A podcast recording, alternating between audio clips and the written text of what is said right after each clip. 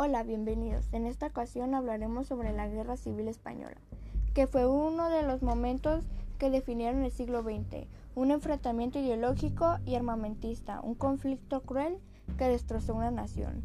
Este golpe se, convirtió en un conflicto que duró tres años. Inició el 17 de julio de 1936 al 1 de abril de 1939 tuvo lugar en España entre el bando republicano y el bando nacional, que estaba dirigido por el general Francisco Franco. Se dice que fue el conflicto más sangriento que Europa Occidental había experimentado desde el final de la Primera Guerra Mundial en 1918.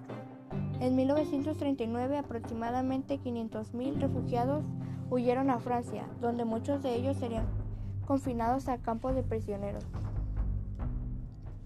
Este se inició a raíz de un intento de golpe de Estado protagonizado por distintas agrupaciones, conocidas como nacionalistas de derecha, que respondían a ideologías opuestas al gobierno electo.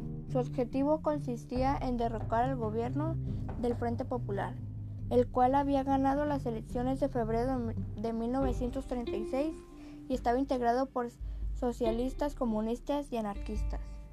Apoyados por la Alemania nazi y la Italia fascista, los nacionalistas liderados por el general Francisco Franco derrotaron a la República a los republicanos quienes contaban con el apoyo de la Unión Soviética y unos 50.000 voluntarios de países aliados.